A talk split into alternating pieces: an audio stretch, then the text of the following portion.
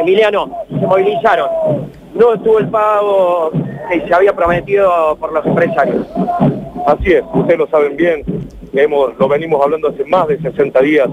Nosotros realmente hemos evitado llegar a esta instancia por una cuestión de que hemos priorizado la salud de nuestros compañeros eh, y el aspecto legal, por supuesto, pero ya se ha cruzado un límite.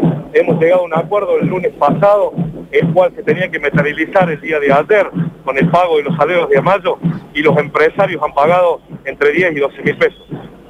Bien, ¿cómo van a salir con la medida de fuerza?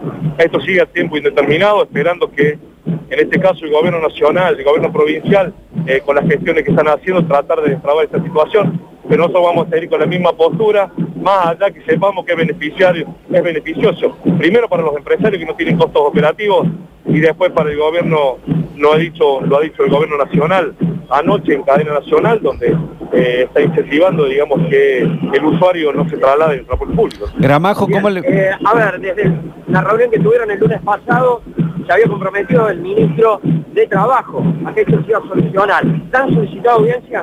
Ahora estamos esperando, estamos esperando anoche hasta alta hora de la noche, he hablado con, con el ministro tratando de buscar soluciones, que ellos siguen haciendo las gestiones y bueno, estamos esperanzados que en el día de hoy pueda llegar a haber un llamado con, con una posible solución.